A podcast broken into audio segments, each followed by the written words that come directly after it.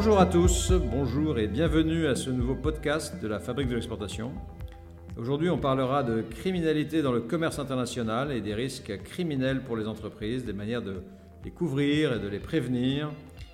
Pour cela, j'ai le plaisir d'accueillir Philippe Véry, professeur-chercheur à la chaire de stratégie et de management des risques criminels à l'EDEC. Je serai accompagné de Jean-Christophe Gessler, un des membres fondateurs de la Fabrique de l'exportation, qui animera cette discussion avec moi. Voilà, merci à tous d'être euh, ici avec nous. C'est un sujet assez difficile à traiter. La criminalité dans le commerce international, c'est quelque chose d'assez euh, sombre, évidemment, mais euh, qu'il est important de décrire. Je crois que c'est important de le décrire d'abord parce que si on le décrit bien, ensuite, les entreprises, les acteurs sont plus sensibles, notamment aux signaux faibles. Ces choses-là n'arrivent pas comme ça par hasard, ces problèmes de criminalité. Ils sont toujours euh, annoncés par des signaux faibles et donc développer une culture de ces risques permet de, mieux sentir les, choses en amont. Comment vous les avez, donc vous les avez étudiés, euh, Philippe, ces risques avec votre collègue depuis très longtemps? Donc vous en avez fait un peu une typologie, si j'ai bien compris. Comment est-ce que vous les avez classifiés Comment vous pourriez les décrire dans une classification? Oui, bah, écoutez, euh, effectivement, en travaillant avec des entreprises, euh, on a regardé toutes les exactions qui pouvaient être commises et, dont on a été au courant, mis au courant. Et de fait, euh, on arrive finalement à quatre grandes catégories de risques qui dépendent un peu des acteurs aussi qui peuvent les commettre. on a des risques parfois de destruction qui viennent souvent d'acteurs qui ont une visée idéologique, que ce soit religieuse, politique ou autre et qui vont chercher à détruire euh, euh, quelque chose euh, dans l'entreprise parce que l'entreprise représente le symbole contre lequel ils veulent combattre ou ce qu'ils veulent combattre. ça peut être le capitalisme, ça peut être une question religieuse, ça peut être la nationalité de l'entreprise dans certains cas. donc ça, c'est tout ce qui est aspect de destruction donc là, ça se réduit à une intention de nuire, en fait. Oui, c'est une intention de, intention de nuire, et effectivement, finalement, l'entreprise, euh, c'est un, symbole de ce contre quoi on veut lutter. Et ensuite, vous avez euh, des organisations qui ont des visées plus économiques, et là, on va avoir une panoplie euh, d'exactions différentes qui vont être commises. les premières sont de la prédation. Euh, prédation euh, de ressources. Alors, euh, j'allais dire tout est bon dans le cochon, mais tout est bon dans l'entreprise quelque part, dans le sens où on peut très bien chercher à vous, enlever de l'argent, enfin à vous prendre de l'argent par le biais d'extorsion, par le biais de kidnapping et de demande de rançon, mais on peut aussi vous voler des équipements, des produits. Euh, par exemple, et, euh, ou encore euh, tout ce qui est propriété intellectuelle, par le biais d'espionnage ou autre. donc la prédation de ressources, c'est quelque chose qui est vraiment important, qui est un domaine effectivement, qui est certainement le genre de crime le plus, le plus répandu contre les entreprises. c'est ce qu'on appelle souvent le racket, hein, par ailleurs. Oui. Et ce qui est intéressant dans votre, ce que vous soulignez, c'est qu'il faut regarder ça au niveau de l'entreprise, mais aussi au niveau des salariés de l'entreprise, éventuellement de leur famille, des fournisseurs de l'entreprise. Vous aviez l'exemple d'une mine où en fait le racket s'exerçait presque à tous les niveaux. Peut-être vous pouvez euh, nous donner cet exemple. Oui, oui, sur un, projet euh, de mine en Colombie. Euh, effectivement, quand on regardait les niveaux de raquettes qu'il pouvait y avoir fait à l'époque par les FARC, hein, c'était juste avant que la paix soit signée, on trouvait quatre niveaux d'extorsion. Le premier niveau, euh, c'était au niveau euh, des patrons euh, de la mine à Bogota qui payaient pour acheter la paix sociale. Le deuxième niveau, c'était au niveau du patron de la mine qui lui aussi devait payer. Le troisième niveau, c'était tous les camions qui rentraient, qui sortaient de la mine, et quelque part aussi étaient rançonnés sur la route. Et enfin, le dernier niveau, c'était les employés ou qui reversaient une partie de leur salaire aux FARC ici. Euh, ça, c'était faisable parce qu'on intimide les gens, leurs familles, on fait pression sur les familles. Et euh, voilà. Donc les niveaux d'extorsion sont parfois sophistiqués, sont parfois multiples. Et c'est bien d'essayer de les anticiper, de les connaître, de repérer des signaux faibles, comme vous disiez, à l'avance. Alors vous avez aussi donc la création de compétition. C'est-à-dire donc là, on a vu la destruction pour des objectifs souvent politiques euh, ou idéologiques. Ensuite, on avait la prédation, c'est-à-dire saisir des biens ou des flux qui appartiennent en fait à l'entreprise. Et puis ce que vous appelez la création d'une compétition, d'une compétition donc bien sûr malhonnête. Sous quelle forme elle se présente cette compétition malhonnête? Ils sont euh, par exemple des mafias en Italie ou au Japon ou elles ont des véritables entreprises qui ont pignon sur rue, soit elles ont réussi à prendre le contrôle d'entreprises existantes, soit elles ont créé des entreprises qui viennent en compétition avec des acteurs légaux, honnêtes, dirons-nous, euh, mais qui parfois vont utiliser des armes qui, elles, ne sont pas forcément honnêtes dans ce jeu compétitif. Et enfin, le dernier point, c'est ça peut aller quand emprise effectivement mafieuse peut aller jusqu'au contrôle d'un certain nombre de marchés en ayant suffisamment d'entreprises pour représenter un pourcentage non négligeable de toute l'activité de ce marché. Pour finir, vous citez aussi le parasitisme. J'ai des camions qui font euh, des déplacements. On peut mettre toutes sortes de choses dans mes camions. Et pas seulement les produits que je transporte que je veux transporter pour, pour les vendre. Oui, tout à fait. Hein. Euh, en fait, le, parasitisme touche euh, finalement à des trafics illicites, donc euh, une activité euh, de groupe criminel, mais qui utiliserait la logistique de l'entreprise d'une certaine forme. Donc ça peut être parce que effectivement vous avez des camions sur la route qui font toujours le même trajet, que finalement ce trajet-là, la drogue par exemple ou du trafic d'êtres humains devrait l'emprunter. Donc pourquoi créer sa propre logistique? Autant utiliser celle qui existe déjà.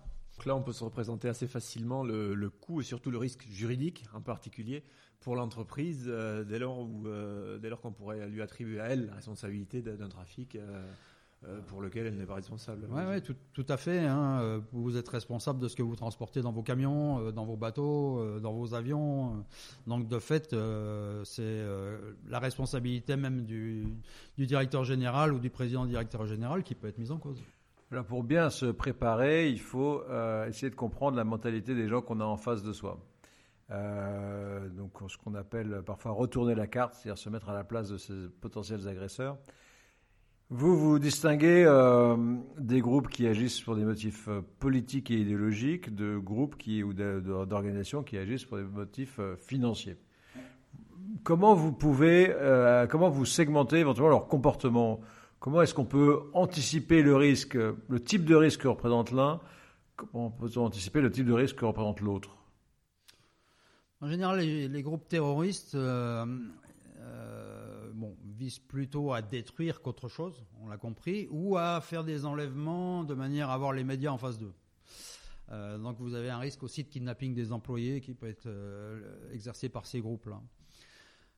On les retrouve parfois dans d'autres activités de prédation, d'extorsion, ou parfois de contrefaçon, dans la mesure où ils ont besoin de financer leurs propres activités. Et après, euh, tous les groupes qui ont des visées plus économiques, dépendant de leur niveau de sophistication, on va les retrouver sur des activités de prédation. Là, on va retrouver à peu près tout le monde sur des activités de prédation de ressources. Euh, on va retrouver euh, des groupes bien organisés sur des activités de parasitisme, donc d'utilisation de la logistique de l'entreprise. Et les groupes les plus sophistiqués, si des mafias par exemple, on va les retrouver sur la prise de contrôle d'entreprise, contrôle de marché ou autre. Donc, suivant les acteurs, on va avoir euh, des activités qui peuvent être un peu différentes. Une panoplie peut être très large sur une mafia, euh, une panoplie qui va être beaucoup moins large sur un petit gang local, ou une, voire même une communauté qui va agir criminellement dans certains cas. Ici, parce que, euh, par exemple, en Afrique, ça arrive qu'on ait des communautés autour des usines qui vont s'en prendre aux usines parce que c'est leur moyen de survivre, quelque part. Donc, euh, on peut avoir des acteurs qui sont très différents. C'est important de repérer et d'identifier ces acteurs parce qu'en fonction de l'acteur aussi, votre réponse, euh, vous allez l'adapter. Oui, alors justement, euh, pour l'adapter, vous disiez donc on a des communautés, on a parfois des groupes de guérilla ou des groupes vraiment très organisés, des gangs. On a aussi parfois les autorités locales, les institutions locales qui peuvent être aussi des prédateurs d'une certaine manière, dans des cas extrêmes. Quelle réponse on apporte à chacun de ces trois groupes? Quel type de réponse? Euh, On va démarrer par les, acteurs politiques. les acteurs politiques, la première chose à faire, c'est, euh, euh, dans la plupart des entreprises, ça va être effectivement de fonctionner en fonction de chartes éthiques, de comportement vis-à-vis de la corruption ou autre, et d'entamer éventuellement des démarches diplomatiques par le biais de son propre État parfois aussi, avec le, support de son propre État, ici euh, vis-à-vis euh, des politiques euh, locaux ici. Mais c'est des démarches longues en général et, souvent assez compliquées. Mais il n'empêche que l'entreprise a intérêt effectivement à adopter un, comportement relativement éthique et en tout cas à former ses employés à ça. Vis-à-vis des rebelles, souvent l'entreprise va être prise pour cible, soit pour des questions de prédation ou parfois de destruction. Euh, là, il faut sécuriser. Il faut sécuriser les employés, il faut sécuriser les sites, il euh, faut sécuriser tout ce qui peut être euh, détruit ou, ou, ou extorqué quelque part par, par ces groupes-là. donc c'est beaucoup de sécurité, souvent vis-à-vis de, de, ces, de ces guérillas ou de ces rebelles. Vis-à-vis des communautés, ça peut être très différent. C'est-à-dire que vous avez des entreprises qui rentrent dans une démarche très positive, malgré le risque, et qui essaie de transformer ce risque-là en euh, un élément euh, finalement euh, de ce qu'on appelle sustainability, donc lié un peu à la responsabilité sociale de l'entreprise. Autrement dit, on voit par exemple des exemples en Afrique d'entreprises qui essayent de développer une activité économique autour de l'usine et de la mettre en main, dans les mains de la communauté, de manière à ce que la communauté devienne autonome en matière de revenus générés et soit autosuffisante quelque part, et tout ça en lien avec euh, l'activité de l'usine. Alors, on voit bien aussi euh, que toutes les activités ne se valent pas. Je pense que, suivant le fait que l'entreprise le, doive être localisée euh, sur le terrain difficile, je pense à des activités de construction ou d'extraction minière, ou, qu'au contraire, elle puisse y garder un service logistique et garder les, positionner les actifs sur une autre zone ou un autre secteur. Est-ce que vous avez des travaux ou des exemples qui montrent le, bon réglage du curseur euh, en fonction de l'activité de l'entreprise? Euh, pas vraiment, mais j'ai des. Euh, ça me fait penser à quelque chose qui est qui est intéressant, je pense. C'est parfois face à un problème, on voit les entreprises changer complètement d'ailleurs leur façon de fonctionner. on a été effectivement, on a travaillé sur un cas effectivement de de cargo transportant de l'alumine entre les Caraïbes jusqu'aux États-Unis. Et euh, bon, il s'est avéré que finalement les carbos transportaient de la drogue en même temps, donc ce qu'on appelait le parasitisme tout à l'heure. Bon, qu'est-ce qui se passe à l'arrivée? L'entreprise n'a plus de bateaux et sous-traite aujourd'hui tout ce qui est transport pour ne plus assumer la responsabilité. Donc, je parle d'une activité en particulier là, mais on voit que à l'intérieur de, de, par les risques encourus et la nature même de sa propre activité, on peut être amené à changer complètement sa façon d'entrer et de gérer les activités à l'étranger. Configurer le périmètre en fait suivant les, endroits où il est attaqué. Euh. Oui, tout à fait. Euh, vous pouvez très bien avoir euh, des équipements qui vont être fabriqués ailleurs qu'au Nigeria pour des plateformes pétrolières aujourd'hui et qui vont être envoyés euh, directement au Nigeria. On ne veut plus fabriquer sur place ces équipements-là, euh, même si ça faisait de l'emploi et autres, mais si ça crée trop de problèmes autour des usines, à un moment donné, la euh, décision va être prise de dire ben, on relocalise ailleurs quelque part cette production-là. On peut s'assurer, dans une certaine proportion, on peut s'assurer contre ces risques. C'est jamais du 100%, hein, comme euh, la cybercriminalité. Vous pouvez toujours euh, faire le plus beau système euh, de sécurité possible sur votre système d'information. Il y a toujours des gens qui trouvent, c'est comme le dopage aussi.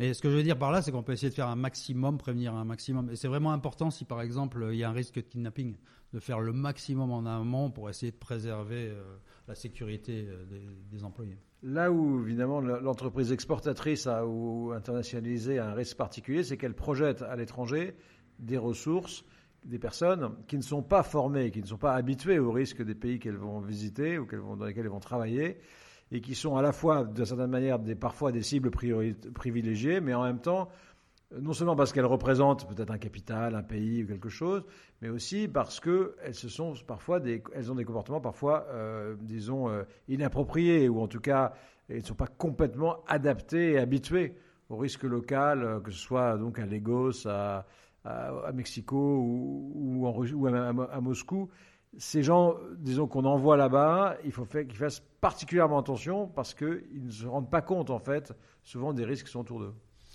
Oui, tout à fait. Euh, parfois, les expatriés partent en étant contents d'aller dans un pays différent, vont toucher un bon salaire, des bonnes conditions de travail, bonnes conditions de logement, tout ce que vous voulez.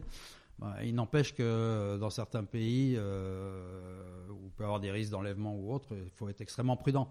Ce que je veux dire par là, c'est qu'il y a énormément de choses à faire aussi en amont en matière de formation et de préparation des gens à aller à l'étranger, et en particulier dans des zones qu'on considère risquées. Euh, c'est vraiment important. Il y a des procédures à suivre qui sont déterminées, donc euh, qui sont fixées.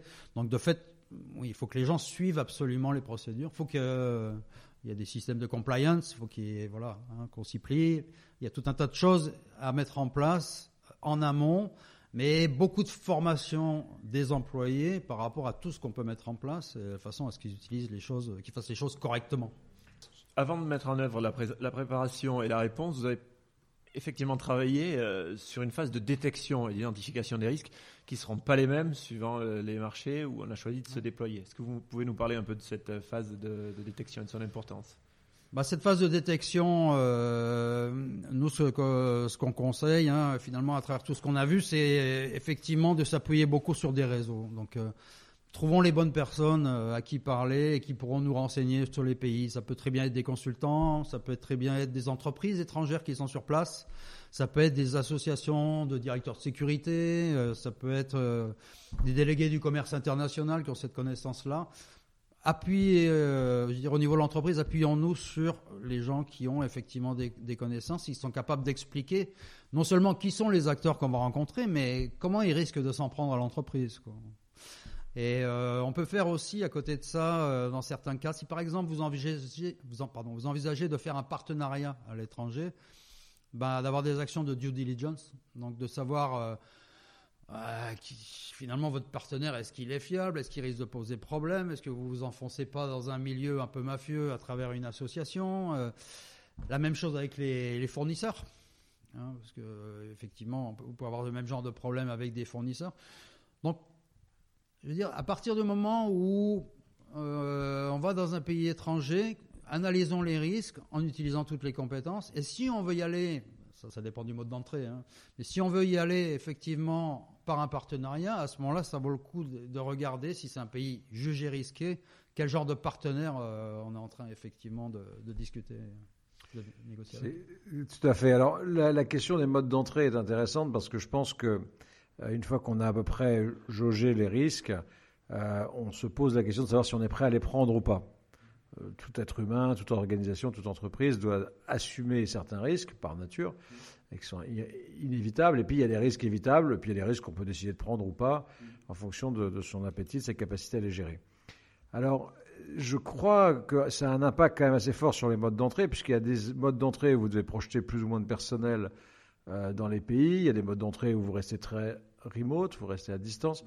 Jean-Christophe, comment vous analysez le, sujet mode d'entrée par rapport à ce sujet euh, criminalité, risque, euh, délinquance? Écoutez, moi, il me semble que moins euh, l'entreprise qui souhaite aborder un marché maîtrise les risques sur ce marché, et plus elle devra être prudente sur les ressources, la nature et le montant des ressources qu'elle va y mettre et elle devra en tout cas prévoir un coût de sortie euh, pour le cas où le risque exigerait cette sortie euh, qui soit tout à fait acceptable.